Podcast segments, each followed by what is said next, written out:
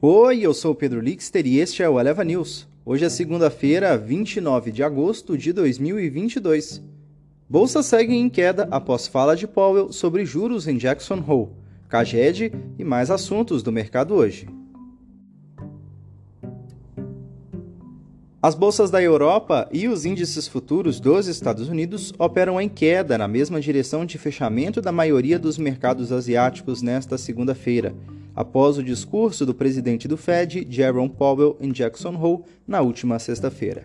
O chairman reafirmou o compromisso da autoridade monetária em relação ao controle da inflação e afastou o tom dovish, brando, que havia adotado na última reunião do Comitê de Mercado Aberto, que azedou o humor do mercado.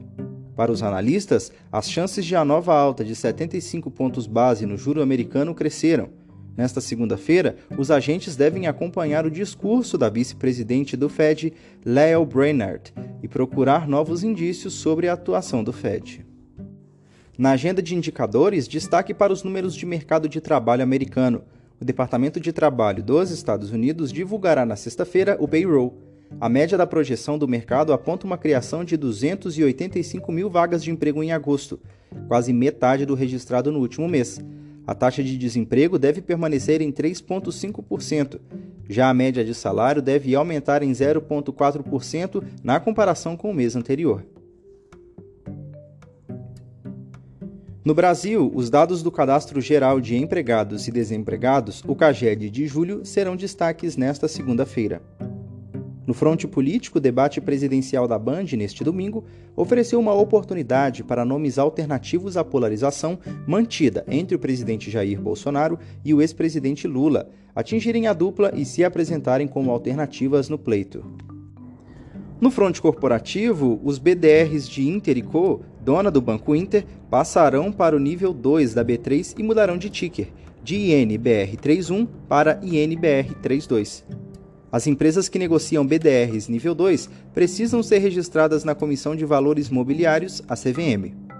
Com esse upgrade, além da bolsa, os papéis podem ser negociados em mais locais, como mercados de balcão organizados. Nas bolsas mundiais, os índices futuros dos Estados Unidos operam no campo negativo, depois que o presidente do Fed acabou com as possíveis expectativas de que o Banco Central mude o seu discurso agressivo de aumento de taxas de juros nos próximos meses.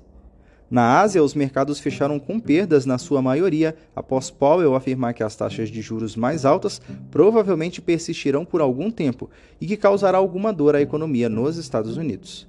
Enquanto isso, na Europa, os mercados também operam no vermelho, repercutindo o discurso do presidente do Fed sobre as taxas de juros mais altas por mais tempo.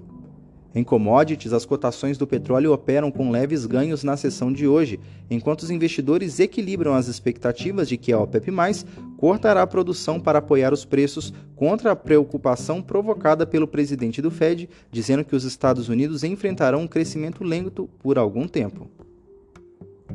E olha só, em debate, Bolsonaro e Lula foram alvos para franco-atiradores a um mês da eleição. O primeiro debate para as eleições presidenciais colocou frente a frente, na noite de domingo, os candidatos mais bem posicionados nas pesquisas de intenção de voto para a disputa do Palácio do Planalto.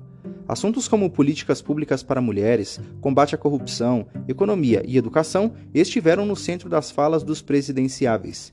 O debate foi organizado em Impu pelos veículos de imprensa Folha de São Paulo, UOL, Bandeirantes e Cultura e durou quase três horas. Este foi o Eleva News. O podcast é publicado de segunda a sexta bem cedinho. Acompanhe a gente na sua plataforma de áudio favorita e não perca os nossos episódios. Até mais!